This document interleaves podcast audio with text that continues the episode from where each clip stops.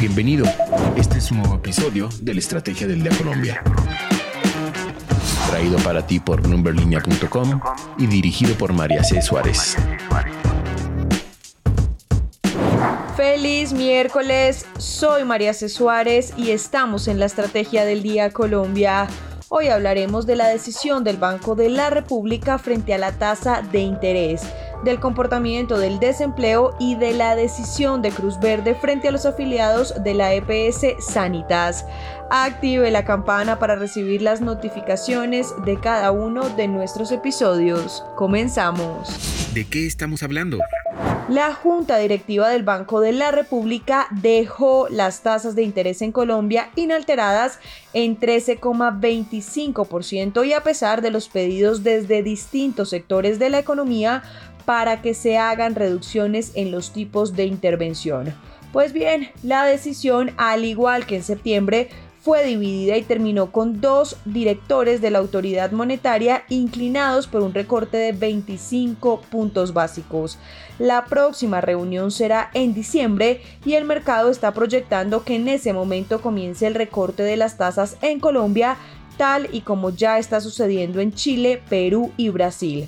¿Por qué se mantuvo estable la tasa de interés? Esto dijo el gerente del Banco de la República, Leonardo Villar. Escuchemos. Al finalizar septiembre, la inflación total anual fue 11% y la inflación básica sin alimentos ni regulados fue 9.5%. Estos valores son menores a los observados en agosto, pero siguen siendo altos y muy superiores a la meta. Las tasas de inflación de servicios y de regulados han mostrado particular persistencia en los últimos meses.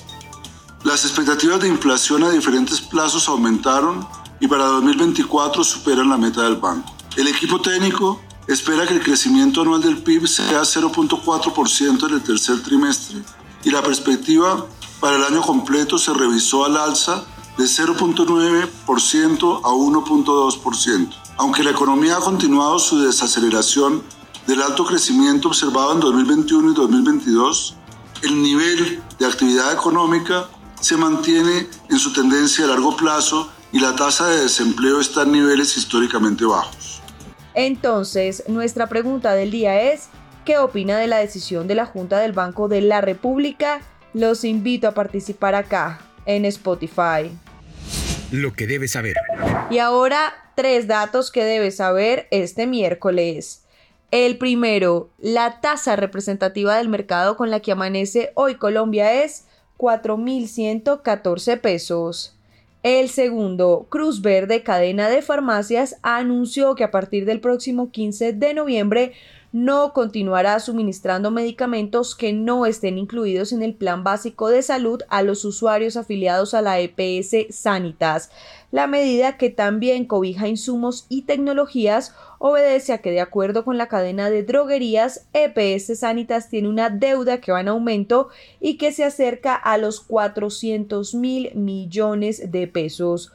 Cruz Verde ha indicado que toma esta medida para evitar un colapso en el sistema que ponga en peligro a los pacientes y porque además no puede seguir asumiendo los costos de esa deuda porque la situación financiera frente a laboratorios y fabricantes es cada día más crítica. Y el tercero, la Corte Suprema de Justicia admitió formalmente la terna de mujeres que el presidente Gustavo Petro propuso para el cargo de fiscal general de la Nación.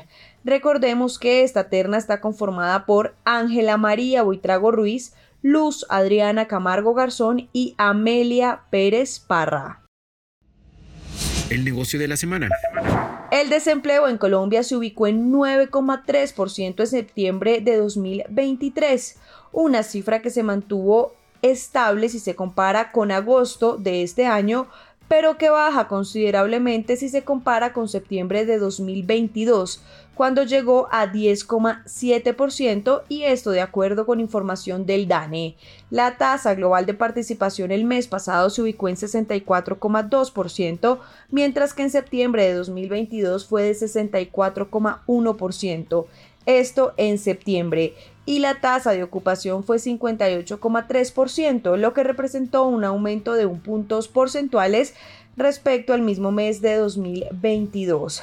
Ahora bien, la tasa de desocupación del mes de septiembre no se ubicaba en un solo dígito desde 2018, cuando fue de 9,7% y fue similar en agosto de 2023, cuando se ubicó en 9,3%.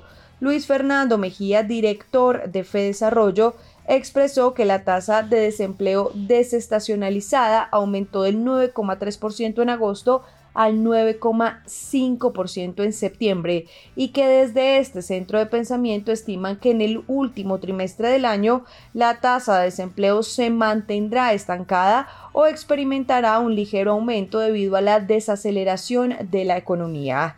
Ahora hablemos de las ramas que más contribuyeron a la variación positiva de la población ocupada en septiembre de 2023 fueron Administración Pública y Defensa, Educación y Atención de la Salud Humana con 2,9 millones de ocupados y Transporte y Almacenamiento con 1,9 millones de ocupados.